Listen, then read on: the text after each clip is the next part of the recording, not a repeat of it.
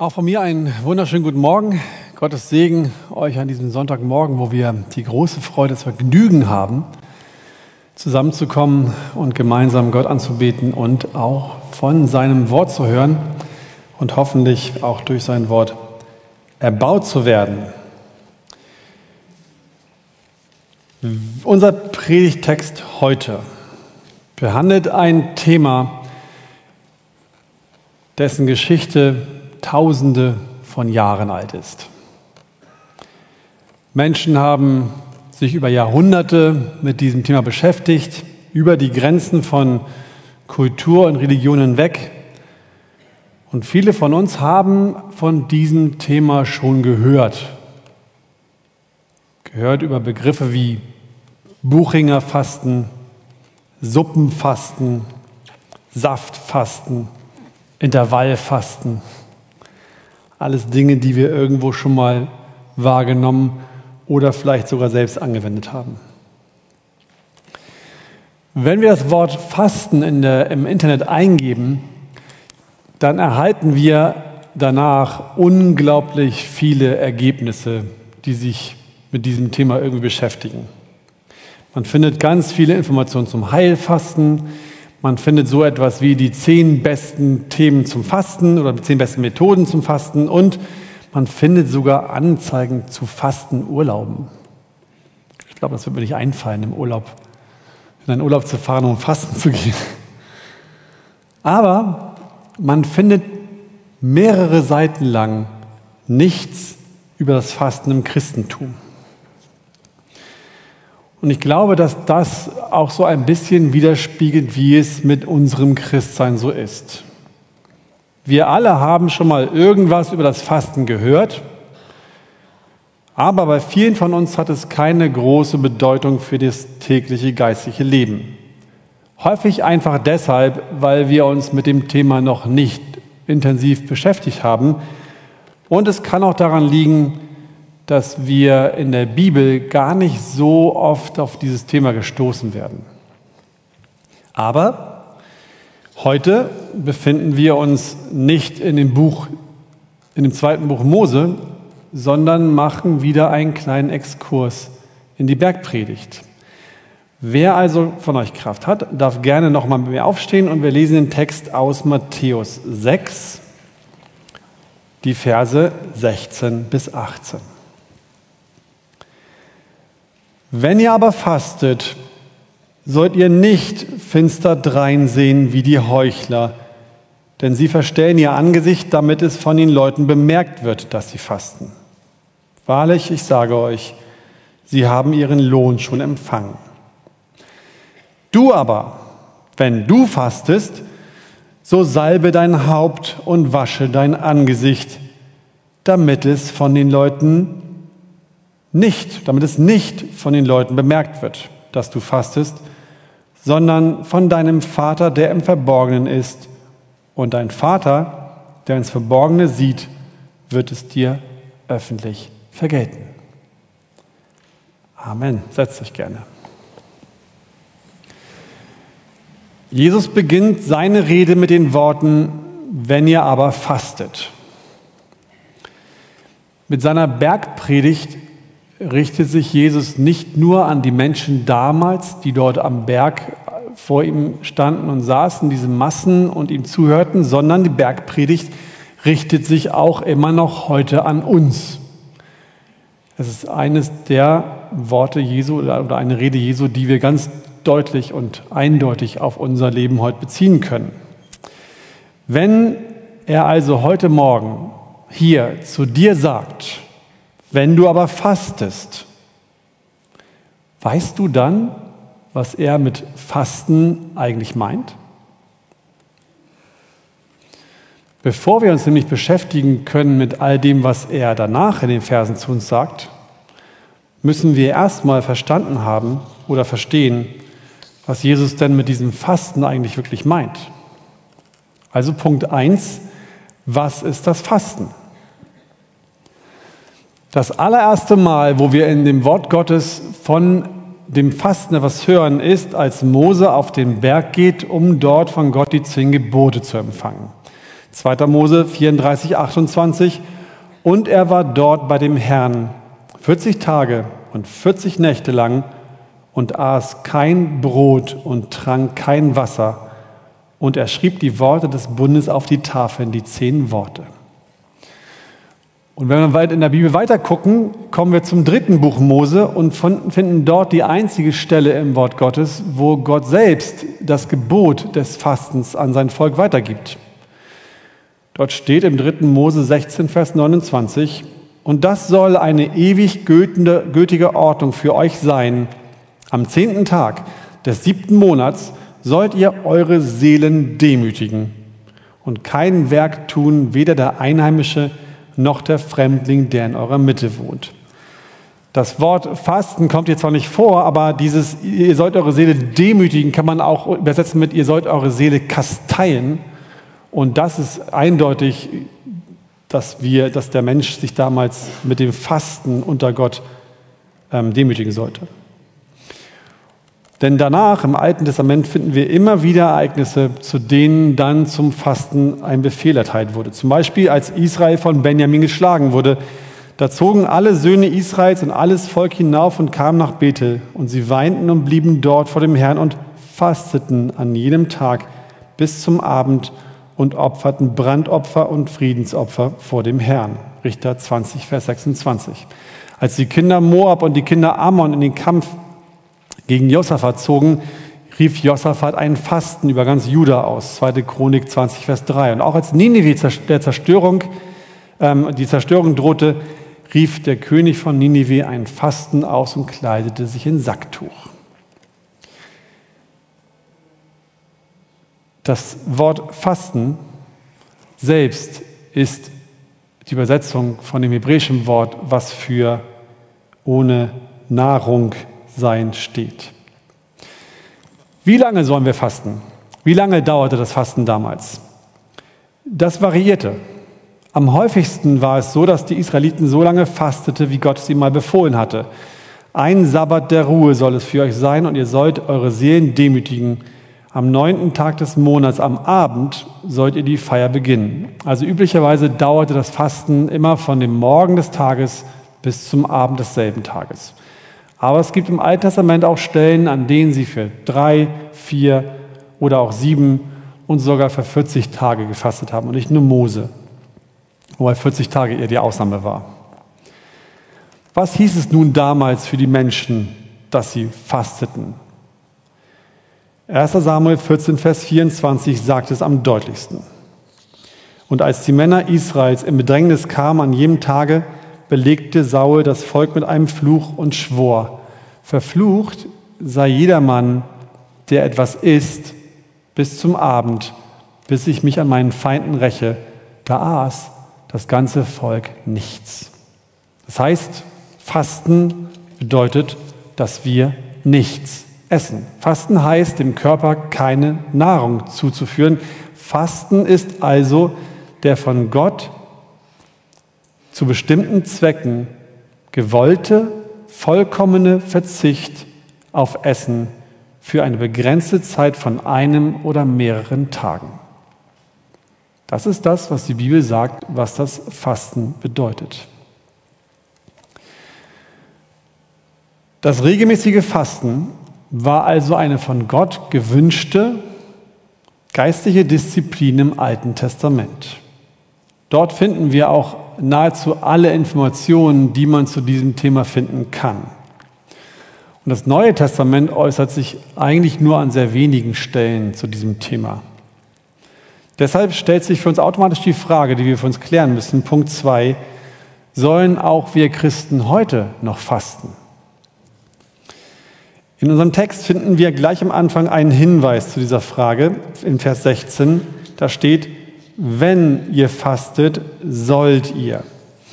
Dort steht nicht, dieses wenn steht nicht für, falls ihr es mal vorhabt oder sollte es euch zufällig passieren, dann, sondern hier wird mit dem wenn nicht eine Möglichkeit eingeräumt, sondern eine Kausalität aufgestellt. Es ist keine Möglichkeit, die man haben könnte, sondern eine Kausalität. Es ist keine Frage, ob sie im Neuen Testament fasten würden, aber wenn sie es denn tun, dann sollten sie auf bestimmte Dinge achten. Ebenso deutlich wird es an einer anderen Stelle, auch im Matthäus-Evangelium. Dort kamen die Jünger des Johannes zu Jesus und beschwerten sich über die Jünger Jesu. Sie sagten, was ist hier los? Deine Jünger fasten nicht. Wir fasten so viel, die Pharisäer fasten so viel und deine Jünger gar nicht. Was soll das? Jesus sprach zu ihnen, wie können die Hochzeitsgäste Leid tragen, solange der Bräutigam bei ihnen ist? Es wird aber die Zeit kommen, dass der Bräutigam von ihnen genommen wird. Dann werden sie fasten. Es gab also eine Zeit, als Jesus persönlich unter den Jüngern lebte, da war das Fasten wirklich ausgesetzt worden. Sie brauchten nicht mehr zu fasten. Aber dann, wenn Jesus wieder in seiner Person weg sein würde, dann würden sie auch wieder fasten. Nun kann man sagen, und es gibt auch Theologen, die tun das, dass dieses, wenn ich nicht mehr bei euch bin, sich nur auf die drei Tage bezogen hat zwischen der Kreuzigung und seiner Auferstehung. Denn schließlich ist Jesus ja durch seinen Heiligen Geist bei uns. Mit anderen Worten, der Bräutigam wird von Karfreitag bis Ostersonntag nicht mehr bei Ihnen sein und während der Tage nur brauchen Sie zu fasten, aber wenn er dann wiederkommt, dann brauchen Sie auch nicht mehr zu fasten. Aus mehreren Gründen ist das eher unwahrscheinlich, dass Jesus das so gemeint hat. Einer davon ist der, dass die frühe Kirche, also die ersten Christen, nachdem Jesu wieder zum Himmel hinaufgefahren war, immer noch zu bestimmten Anlässen gefastet haben. In der Gemeinde in Antiochia waren Saulus und Barnabas gerade aus Jerusalem wiedergekehrt.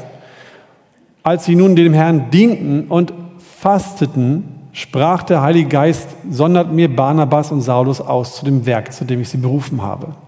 Und genauso fasteten sie auch in, in den Gemeinden, wo sie gerade Älteste eingesetzt hatten Apostelgeschichte 14, Vers 23. Und auch als Paulus im Gefängnis saß und an die Korinther schrieb, 2. Korinther 6, Vers 5 und 2. Korinther 11, Vers 27, schreibt er davon, dass, sie, dass er gefastet hat. Also offensichtlich haben die ersten Gemeinden nach Jesu Himmelfahrt das Wort nicht so verstanden, was für uns bedeutet, die geistliche Disziplin aus dem Alten Testament, dass wir fasten, gilt auch heute noch genauso wie damals bei den ersten Christen. Was bedeutet das nun für uns? Sündigen wir? Haben wir gesündigt, weil wir vielleicht noch nie geistlich gefastet haben? Müssen wir denn heute fasten? In Römer 14, Vers 3 bis 6 schreibt Paulus, wer ist, verachte den nicht, der nicht ist. Und wer nicht ist, richte den nicht, der ist denn Gott hat ihn angenommen. Wer bist du, dass du den Hausknecht eines anderen richtest? Er steht oder fällt seinem eigenen Herrn. Dieser hält einen Tag höher als den anderen, jener hält alle Tage gleich. Jeder sei seiner Meinung gewiss. Wer ist, der ist für den Herrn, denn er dankt Gott. Und wer nicht ist, der enthält sich der Speise für den Herrn, und dank Gott auch. Für Paulus spielt es damals keine Rolle, ob die Christen aßen oder nicht aßen. Essen und nicht essen, fasten und nicht fasten, können beide für den Herrn mit Dank an Gott getan werden. Ja, diese Verse beziehen sich nicht direkt auf das Fasten. Dort steht nicht, wer fastet, richtet nicht den, der nicht fastet und so weiter aber sie machen ein Prinzip deutlich. Es spielt, kein, es spielt keine Rolle, was von diesen beiden Möglichkeiten du machst und in Erwägung ziehst, solange du es mit einem guten Gewissen für deinen Herrn tust. Fasten ist also eine Sache nach wie vor, die vor Gott und für Gott wichtig und richtig ist. Und trotzdem haben wir Christen heute die Freiheit zu fasten oder auch nicht zu fasten. Wenn das so ist, wenn also das Nichtfasten vor Gott genauso in Ordnung ist, wenn es mit gutem Gewissen geschieht wie das Fasten, was hat Jesus dann für ein Problem mit den Pharisäern? Warum werden sie von ihm so hart kritisiert und als Heuchler bezeichnet? Nur weil sie doch das tun, was Gott gesagt hat. Das klären wir in Punkt 3, die falsche Motivation beim Fasten der Heuchler. Der Text, den wir heute als Predigtext haben, ist eigentlich in einem Kontext eingebettet. Er gehört zu einem größeren Text, Matthäus 6, 1 bis 18, der sich mit den ganzen Elementen der damaligen frommen Lebensweise der Juden beschäftigt. Dort geht es um das Almosengeben, es geht um das regelmäßige Gebet und es geht um das Fasten. Jeder Jude der damaligen Zeit, der darauf bedacht war, einen wirklich guten und geistlichen frommen Lebensstil einzuhalten, der war erpicht darauf, auch diese drei frömmlichen Lebensweisen regelmäßig auszuüben. Er betete regelmäßig und viel. Er gab, so wie es Gott in seinem Alten Testament auch geboten hatte, den armen Almosen, damit sie leben konnten. Und ein frommer Jude fastete mindestens zweimal pro Woche. Normalerweise mittwochs und freitags. Regelmäßig, jede Woche. Dabei waren sie äußerlich, also sie waren darauf bedacht, in ihrer äußerlichen Erscheinung das wiederzuspiegeln, was innen drin bei ihnen passierte. Das heißt, die zogen im Alten Testament sich zum Fasten olle, abgeschlissene Klamotten an und bewarfen sich mit Asche, also machten sich schmutzig. Dadurch wollten sie äußerlich zeigen, in welchem Zerbruch, in welchem Elend sie sich innerlich befanden. Sie hüllten sich in Sack und Asche. Deswegen steht es so im Alten Testament. Und auch zu Jesu Zeiten hatten die Juden diese Tradition übernommen. Und wenn wir uns dann in Vers 16 nochmal angucken, was Jesus da wirklich sagt, dann fällt auf, dass Jesus dieses Fasten und auch diese Praxis, sich in Sack und Asche zu kleiden, überhaupt nicht kritisierte. Das war für Jesus vollkommen okay, dass Menschen das so gemacht haben. Was Jesus aber kritisierte, das war das böse Herz, was durch das Verhalten der Pharisäer zu seiner Zeit offenbar wurde. Wir kennen alle die Stelle, die berühmte Stelle, wo der Pharisäer sich in den Tempel stellt, eine Erzählung von Jesu, ähm, und sich dort öffentlich mit einem Zöllner vergleicht. Lukas 18, 11 bis 12.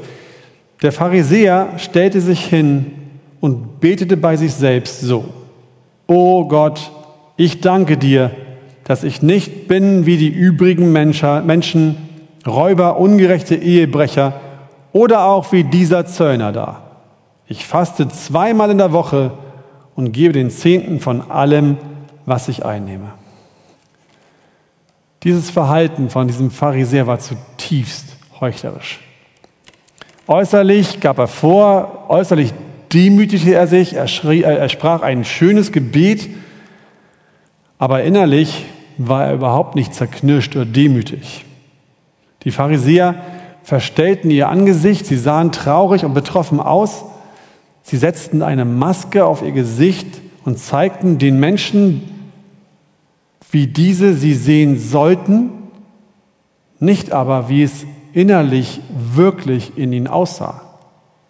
Sie spielten den Menschen um sich herum einfach nur etwas vor. Ihr Fasten war ein vorgespieltes Fasten, eine reine zur Schaustellung ohne echten innerlichen Schmerz. An diesen Tagen blieben sie auch nicht zu Hause, sondern sie gingen extra raus auf die Straße, damit die Menschen um sie herum sie sehen würden und auf jeden Fall bemerkten, dass sie fasteten. Dieses Verhalten war für die Pharisäer, für ihr geistliches Leben äußerst schädlich. Sie hüllten sich äußerlich in Sack und Asche Sie verzichteten auf Essen, um sich vor Gott eigentlich klein zu machen.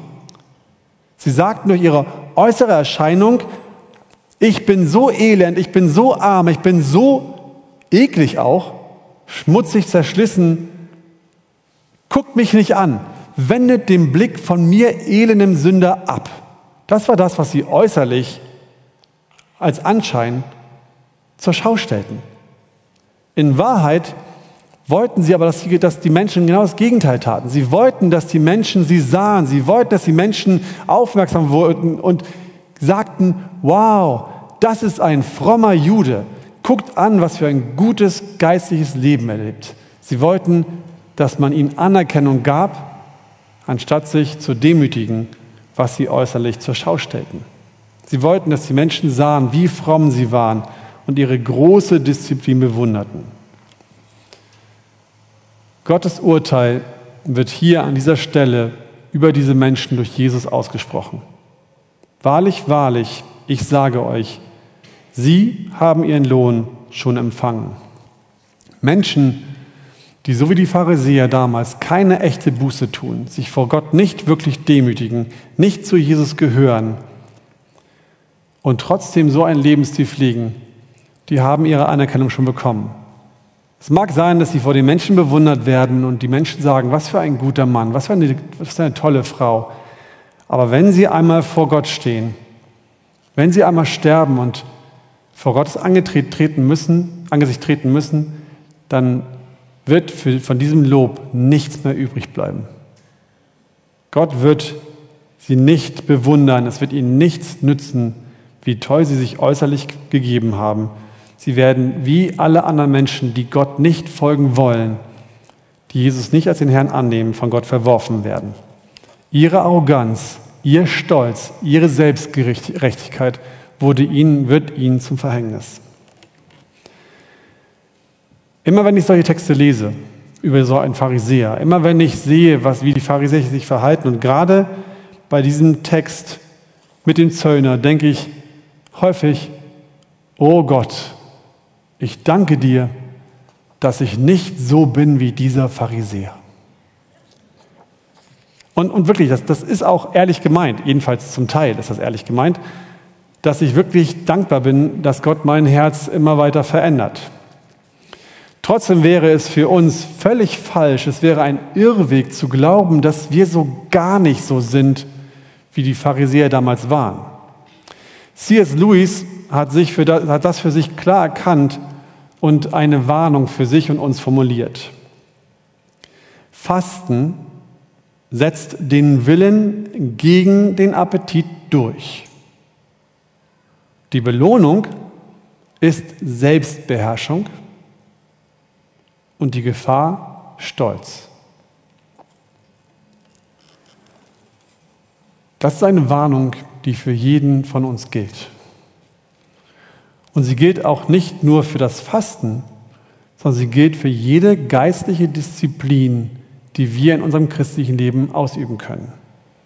Sei es das Bibellesen, das Beten, Spenden für Menschen in Not, die Anbetung oder auch der Lobpreis. Alles gute, von Gott gewollte, wohlgefällige Dinge, die zu unserem Leben gehören. Und wenn wir sie in unserem Leben umsetzen können, wenn wir darin besser werden, dann haben wir dadurch einen Gewinn, eine Belohnung.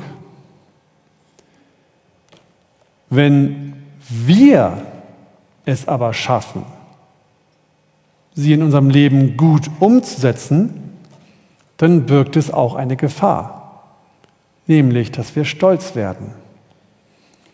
Wow, jetzt habe ich schon die ganze Woche so fleißig Bibel gelesen. Mein Lobpreis letzten Sonntag, der war wieder grandios. Ich habe mich so gut gefühlt. Ich habe schon echt viel gespendet. Da kann ich wirklich mit mir zufrieden sein. Ich habe viel Gutes getan. Wir sind nicht so wie die Pharisäer in dem Text. Natürlich nicht. Wir haben von Gott ein neues Herz bekommen. Gottes Geist wohnt in uns. Wir sind Christen. Wir folgen Jesus nach. Er wirkt in und durch uns. Und Gott ist es, der in uns sowohl das Wollen als auch das Vollbringen wirkt nach seinem Wohlgefallen. Philippa 2, Vers 13. Aber trotzdem besteht auch in unserem Leben die Gefahr, dass wir unsere eigenen Fähigkeiten, das, was wir selbst gut hinbekommen, dass wir uns dafür die Anerkennung zuschreiben, was doch eigentlich Gott schon vorher in unserem Leben getan hat.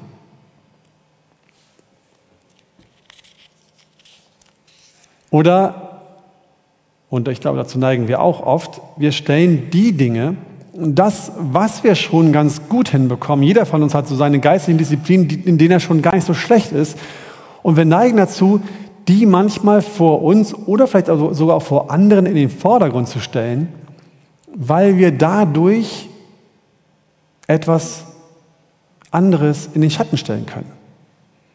Wir betonen das, was schon ganz gut läuft und versuchen manchmal dann von den Bereichen abzulenken, in denen wir noch echte Schwierigkeiten haben.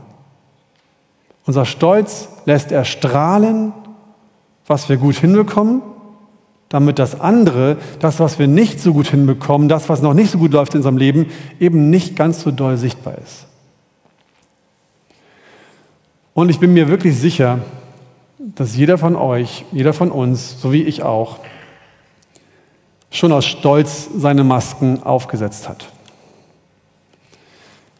Wir sind alle immer noch sündhaft. Jeder von uns sündigt immer noch jeden Tag. Und es gibt in jedem Leben von uns Sünden, mit denen wir einfach mehr kämpfen.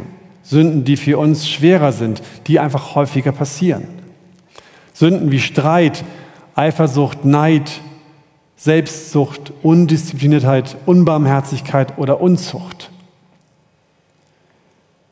Und obwohl wir versagen, obwohl wir nicht so, so erfolgreich sind, wie wir es uns wünschen, setzen wir manchmal nach außen unsere frommen Masken auf. Wir tun dann so, als wenn es in unserem Leben eigentlich ganz gut läuft. Ich habe nicht so große Probleme, danke, es geht mir gut. Häufig machen wir das, damit wir uns nicht andauernd schlecht fühlen müssen. Wenn wir immer wieder auf unsere Sünden gestoßen werden, wenn Menschen das sehen und uns darauf ansprechen, das fühlt sich einfach nicht gut an. Das gefällt uns nicht. Das mögen wir nicht. Manchmal auch, weil wir einfach nicht wollen, aus Stolz, dass die Menschen schlecht von uns denken. Sie sollen nicht denken, oh, der Björn hat aber Probleme damit. Oh, das war kein guter Christ. So, wir wollen einfach besser dastehen, als wir in Wirklichkeit sind. Oder auch aus verschiedenen anderen Gründen, was auch immer bei euch im Leben eine Rolle spielt. Dabei ist es genau das, worum es beim Fasten eigentlich geht. Es geht, Punkt 4, um die richtige Motivation beim Christen, beim Fasten der Christen. Was Jesus hier macht in diesem Text ist, er stellt in Vers 17 einen gewaltigen Kontrast zwischen den Pharisäern und seinen Kindern, den Christen dar. Die Pharisäer heucheln und sie verstellen ihr Angesicht.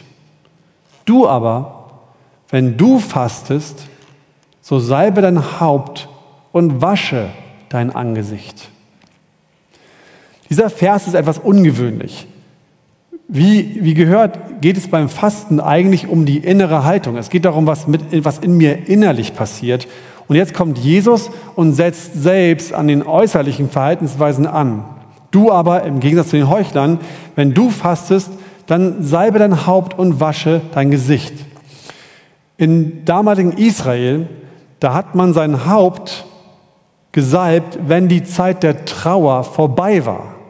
Man hat es gesalbt, wenn die schlechten Zeiten vorüber waren und gute, freudige Zeiten kamen, wo man feiern konnte. Dann salbte man sich, man pflegte sich, man wusch sein Gesicht und freute sich und feierte zusammen ein Fest.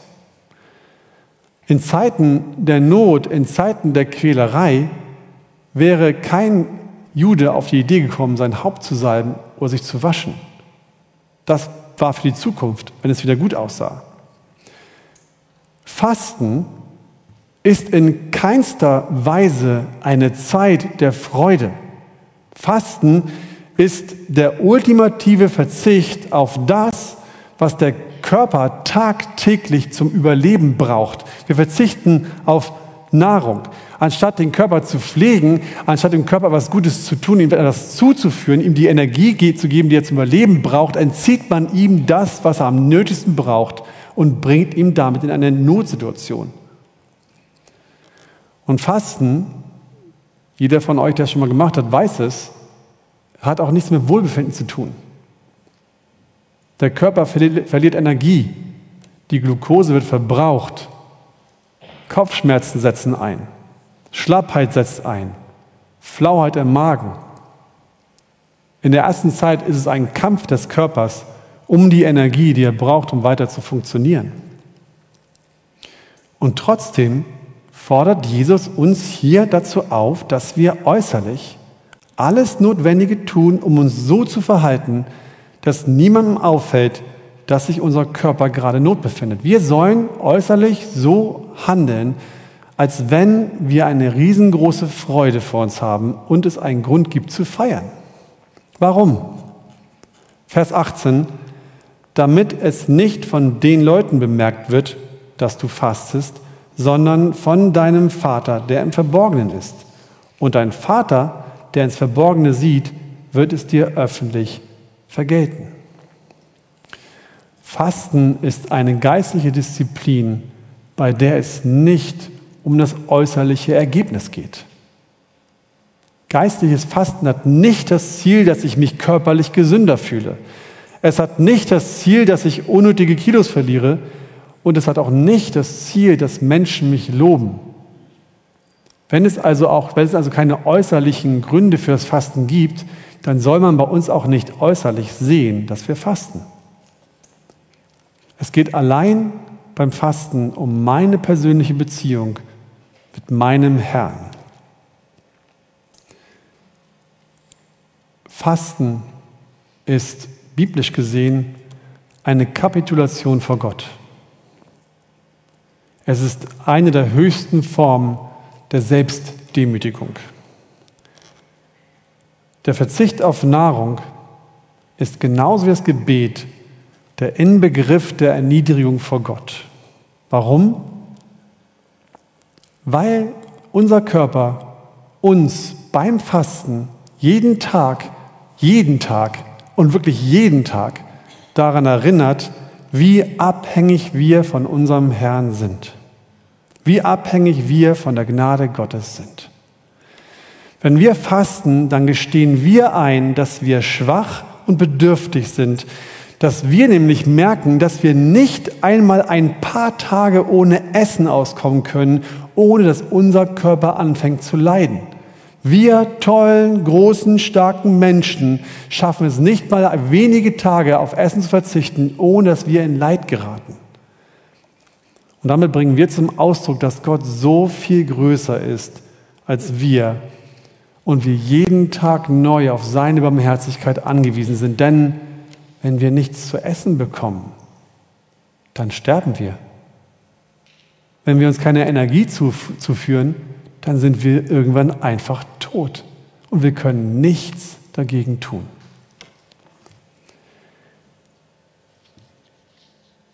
Warum fastest du? Warum fasten wir? Die Bibel zeigt selbst, dass es unterschiedliche Anlässe oder Bereiche gibt, in denen wir durch Fasten diese Abhängigkeit von Gott zum Ausdruck bringen können, um uns auch unter ihn zu demütigen. Zum Beispiel ist Fasten die angemessene Reaktion auf unsere Sünde. König Ahab, wir kennen ihn, ließ einmal einen Mann töten. Also der ließ auch wahrscheinlich mehrere Männer töten, aber die Geschichte, da geht es um einen speziellen Mann.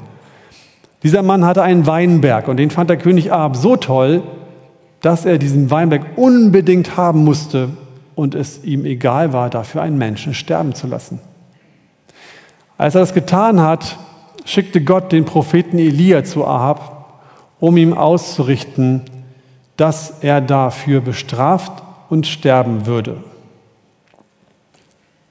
Was würden wir nun erwarten, was passiert?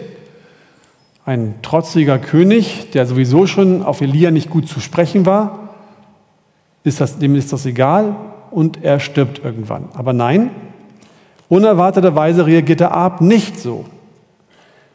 1. Könige 21, Vers 27. Als aber Ahab diese Worte hörte, zerriss er seine Kleider und legte Sacktuch um sein Leib und fastete und schlief im Sacktuch und ging still einher.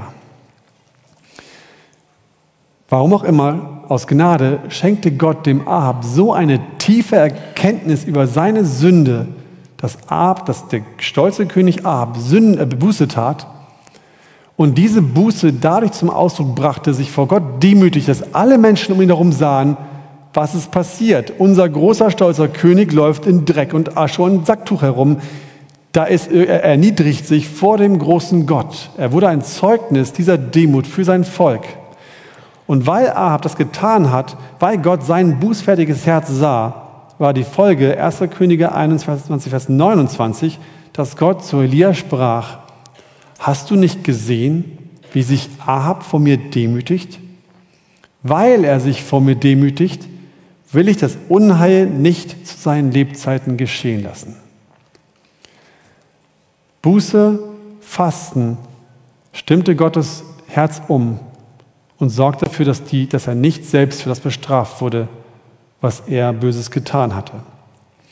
Das ist die häufigste Form, wie Menschen, wie wir auf Gottes Handeln, auf das reagieren können, was Gott uns gewirkt hat.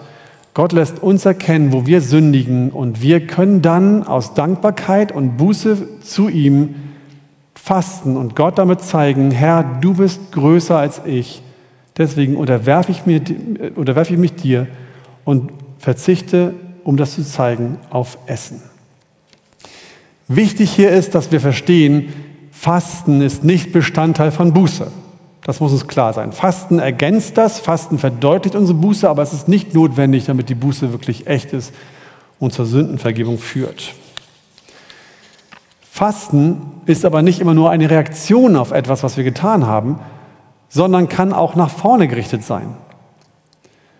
Bevor er aus Babylon aufbrach, forderte Esra seine Begleiter zum Fasten auf. Als Grund dafür nannte er, dass wir uns demütigen vor unserem Gott, um von ihm einen geebneten Weg für uns und unsere Kinder und alle unsere Habe zu erflehen. Hier fasteten die Menschen, um damit zum Ausdruck zu bringen, unser Gebet vor dir, Gott, ist echt. Wir beten zu dir, weil wir wirklich wissen und glauben, du bist der Einzige, der uns helfen kann. Du bist der, der die Macht hat, das zu tun, was wir nicht können. Wir sind unfähig, wir sind nicht stark genug, wir haben nicht die Weisheit und wir haben auch nicht die Vorausschau, um zu sehen, welchen Weg wir gehen sollen. Deswegen, Herr, bitte hilf uns. Wir brauchen dich. Auch das ist Ausdruck des Fastens, dass wir Gott damit zeigen, Herr, unser Gebet ist wirklich echt. Wir reden nicht nur, wir plappern nicht nur, sondern wir meinen es wirklich von Herzen ernst. Und es gibt ja noch andere Gründe zu fasten andere Gründe, die wir ähm, haben und es notwendig machen, dass wir eben auf Essen verzichten. Es gibt auch Möglichkeiten, dass wir nicht wirklich fasten. Das ist nicht Fasten, aber wir können auch auf Dinge in unserem Leben verzichten. Wir können auf Schokolade verzichten, auf Social Media verzichten. So viel können wir machen, um uns auch dort zu demütigen und um uns neu auszurichten und bewusst zu werden, wovon bin ich eigentlich wirklich abhängig. Habe ich meine Freude wirklich in Jesus oder gibt es andere Dinge, die für mein Leben wertvoller sind, mir mehr Vergnügen bereiten als Christus selbst? Aber das ist dann kein Fasten, so wie es die Bibel beschreibt. Unabhängig davon, warum wir fasten, unabhängig davon, welche Gründe wir anführen, auf Essen zu verzichten, geht es beim Fasten immer um das eine ultimative Ziel. Unsere Taten, unser Fasten, wenn es dann aus der richtigen Motivation heraus geschieht, lenkt immer die Aufmerksamkeit auf Gottes Herrlichkeit. Wenn wir uns demütigen, dann heißt das immer, dass wir anerkennen, du bist es Herr, nicht wir sind es. Der erste Petrusbrief 4, Vers 11 macht das deutlich. Wenn jemand redet, so rede er es als Aussprüche Gottes. Wenn jemand dient, so tue er es aus der Kraft, die Gott da reicht, damit in allem Gott verherrlicht wird durch Jesus Christus. Ihm sei die Herrlichkeit und die Macht von Ewigkeit zu Ewigkeit.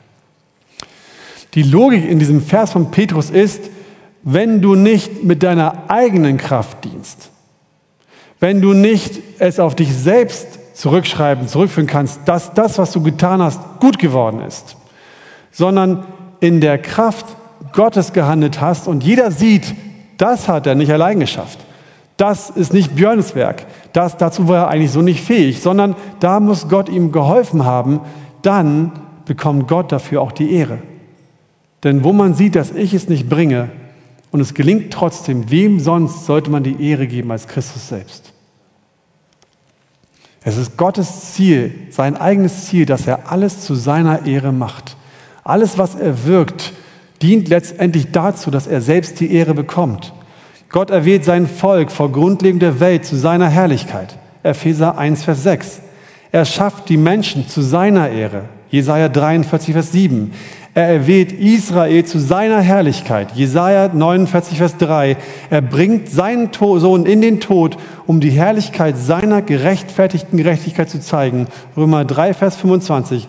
Er sende den Heiligen Geist, um seinen Sohn zu verherrlichen. Johannes 16, Vers 14. Und am Ende, wenn die Welt vergeht und Jesus wiederkommt, dann wird er die Erde mit der Erkenntnis seiner Herrlichkeit füllen. Habakuk 2, Vers 14. Mit allem, ihr Lieben, wirklich mit allem, was Gott durch uns tut, hat er das Ziel, dass seine Herrlichkeit vergrößert wird. Und zweitens, mit allem, ihr Lieben, wirklich mit allem, was Gott durch uns tut, möchte er, dass wir an seiner Herrlichkeit Freude haben. Er will, dass wir uns nicht daran erfreuen, was wir geleistet haben, sondern er möchte für uns, dass wir uns an dem erfreuen, was er für uns geleistet hat. Es geht nicht um uns und trotzdem will er, dass wir Freude haben an ihm. Deshalb belohnt er die Taten, die die menschliche Hilflosigkeit bekennen und die Hoffnung zu Gott zum Ausdruck bringen. Weil diese Taten, die in seiner Kraft geschehen, auf seine Herrlichkeit hinweisen. Das ist der Grund, warum wir auch beim Fasten, auch dort, wo wir uns vor Gott demütigen, unser Haupt salben und unser Gesicht waschen können, weil es die pure Freude ist, das zu tun, was Gott die Herrlichkeit gibt, das zu tun, wodurch Christus die Ehre bekommt. Wenn wir aus aufrichtigem Herzen fasten, wirklich für Christus, dann wird das für Freude in unserem Herzen sorgen. Und irgendwann kommt dann auch diese ultimative Freude, das öffentliche Vergelten, die Belohnung von dem, was Jesus hier in Vers 18 meint, dass wir irgendwann, wenn Jesus wiederkommt, auferstehen werden und mit ihm zusammen verherrlicht werden. Unsere Demut in unserem Leben ist der Garant dafür, dass wir einmal von Christus belohnt werden. Wir werden mit ihm leben. Wir werden von ihm erhöht werden. Wir brauchen uns nicht selbst zu erhöhen. Wir brauchen keinen Stolz. Wir müssen nicht selbst dafür sorgen, dass man uns sieht, weil er uns schon lange gesehen hat. Er hat dich gesehen, als du in deinem Elend lagst. Und er ist nicht an dir vorbeigelaufen. Er hat dich aus dem Blut, aus deiner Schuld herausgerufen und hat alles getan, was notwendig war, damit du die vollkommene Freude in ihm haben kannst. Und wir werden einmal mit ihm zusammen regieren in der neuen Welt. Und wisst ihr was? Wenn der Bräutigam wiederkommt, dann werden wir nie wieder fasten. Amen.